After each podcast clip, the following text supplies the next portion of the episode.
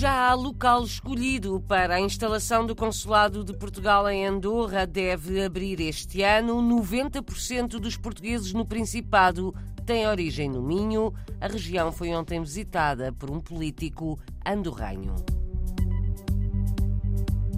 Na Califórnia, Estados Unidos, vão ser recolhidas histórias da diáspora madeirense, projeto do Instituto Português Além Fronteiras.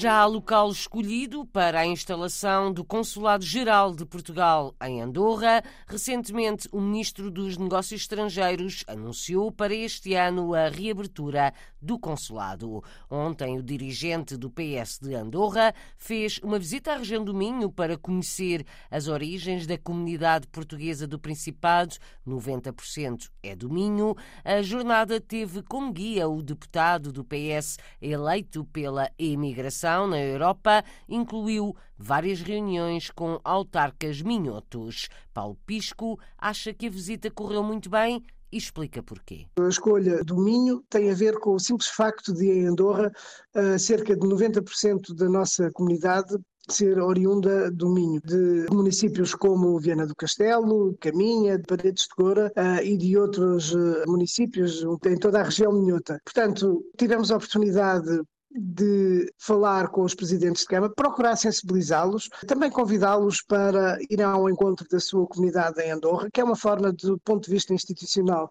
dar visibilidade às questões que interessam às nossas comunidades em Andorra, porque há sempre questões que são importantes, a dos direitos, por exemplo, a nível da reforma do Acordo de Segurança Social, por exemplo, aquilo que já está previsto, mas que é necessário também continuar a manter na agenda, a necessidade de uma abertura rápida do Consulado-Geral de Portugal em Andorra, que já foi anunciado e já já está um lugar escolhido para o funcionamento do Consulado-Geral e, portanto, isto é uma forma também de chamar a atenção para a nossa comunidade em Andorra, indo aos lugares de origem da nossa comunidade. E porque em todos aqueles municípios há 20%, 30% de compatriotas nossos que emigraram e, portanto, é da maior importância que os municípios estabeleçam também uma relação de proximidade com os seus cidadãos que estão imigrados. Quase todas do Minho serão perto de 12 mil as pessoas de origem origem portuguesa em Andorra. O dirigente socialista do Principado esteve ontem no norte de Portugal. De volta a casa, leva um maior conhecimento da comunidade portuguesa.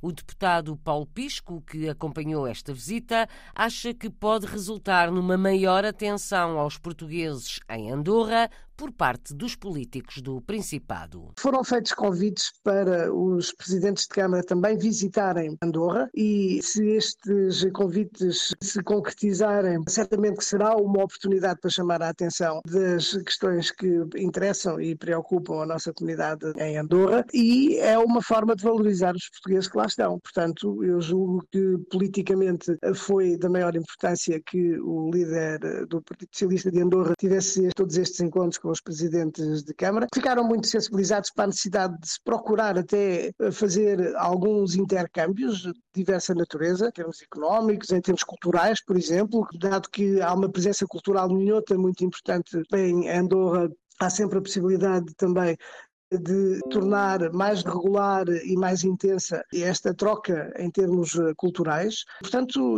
o líder parlamentar do, do Partido Socialista de Andorra, Pérez López, estava muito satisfeito com a noção clara de que isso seria uma mais-valia para compreender e para estar mais próximo da nossa comunidade em Andorra. Paulo Pisco, deputado do PS eleito pela emigração na Europa, ouvido na RDP Internacional pela jornalista Paula Machado. Há muita oferta, mas não há procura por alguns trabalhos no Luxemburgo. A notícia foi trazida esta manhã à RDP Internacional por um dos conselheiros das comunidades portuguesas no Grão-Ducado. Há várias profissões à espera de candidatos e com salários razoáveis, alerta Rogério Oliveira. Há aqui empregos com oportunidades financeiras espetaculares, mas que têm pouca procura sobretudo para mecânicos de pesados, assentadores de azulejos, carpinteiros especialistas. Há pouca procura e, e nestes, nestas áreas, de facto, os salários são espetaculares são muito mais que os salários mínimos. A Administração do Emprego lamenta que isto aconteça. Vão tentar fazer cursos profissionais mais eficazes. Rogério Oliveira, conselheiro das comunidades no Luxemburgo, com algumas oportunidades de trabalho no país. Está em minoria, mas tem importância em algumas áreas da Califórnia, nos Estados Unidos. A comunidade de origem madeirense. Por isso, o Instituto Português Além Fronteiras da Universidade Estadual da Califórnia, em Fresno, lança o projeto Histórias da Diáspora Madeirense. A ideia é recolher histórias desta comunidade num estado em que 90% dos portugueses têm origem nos Açores. A RDP Internacional, o açoriano e académico Dinis Borges, presidente do Instituto Além Fronteiras, explica a importância de saber mais sobre os madeirenses na Califórnia. Fala-se muito pouco, infelizmente, da comunidade madeirense na Califórnia. É uma comunidade que marcou algumas zonas,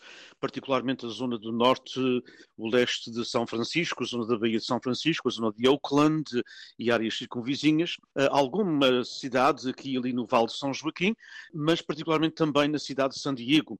E é uma comunidade que tem também a particularidade de ter vindo eh, uma percentagem, obviamente não todos, mas uma percentagem razoável que veio via arquipélago do Havaí, ou seja, portanto, já no fim do século XIX e princípio do século XX, eh, faziam aquela longa viagem portanto, até ao Havaí e há muitos depois transitaram, depois do Havaí e mesmo antes, mas particularmente depois do Havaí ser Estado da União Americana, uh, portanto, transitaram para a Califórnia. Portanto, há essa particularidade nas histórias orais e também queremos trazer mais da atualidade da Madeira em termos da literatura, da música, até mesmo da gastronomia, para junto das nossas comunidades, para junto da Califórnia. O projeto Histórias da Diáspora Madeirense tem quatro conselheiros que representam a comunidade em várias áreas da Califórnia. O professor Dinis Borges faz as apresentações. Temos quatro. Maria Isabel Camacho Santos, que é imigrante, e uma imigrante da imigração mais recente, digamos assim. Acho que a dona Maria Isabel está na Califórnia há cerca de 25 para 30 anos. E depois temos John Bento, que foi,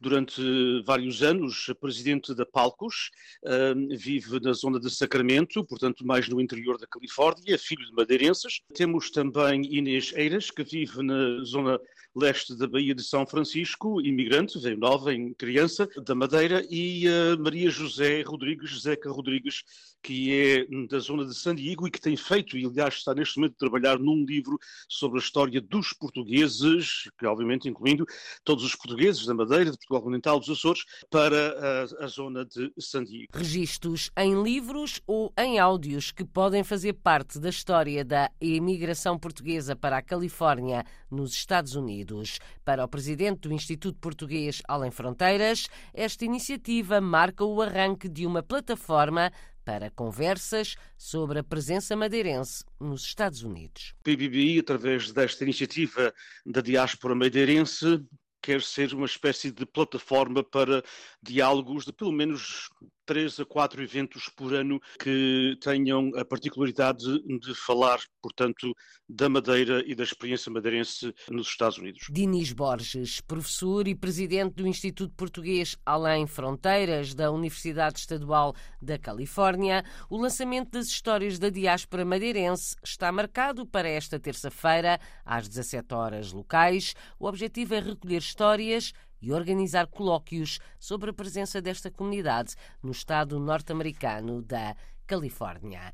Vai começar uma digressão pela Alemanha e a Áustria. O fadista Carlos Leitão, o músico canta-autor, inaugura os concertos amanhã, quarta-feira, em Ravensburg, na Alemanha, segue depois para a Áustria, onde vai passar por quase uma dezena de palcos até ao final do mês. São países onde Carlos Leitão tem atuado, explica que os austríacos gostam de fado e são muito atentos. O público austríaco é, por defeito, um público muito atento ao fenómeno musical, até pela própria instrução que vem desde cedo, não só no, no, do ponto de vista clássico da música, mas de uma forma mais eclética, é um público muito desperto para o chamado circuito da world music e o fado, naturalmente, é uma parte integrante desse circuito. No fim destes anos todos, eu já lá apresentei quatro discos e eles continuam a, a receber-me e a querer-me receber. E, e, é um público aparentemente frio, mas que depois tem uma quentura muito implícita e, e, que dá algum chão e algum conforto a um músico, neste caso.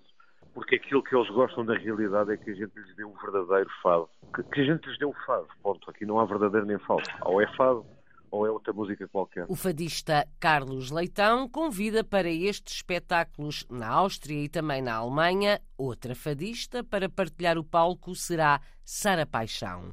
Nesta digressão, Carlos Leitão vai apresentar o seu novo disco. Habitualmente canta no Clube de Fado, em Lisboa.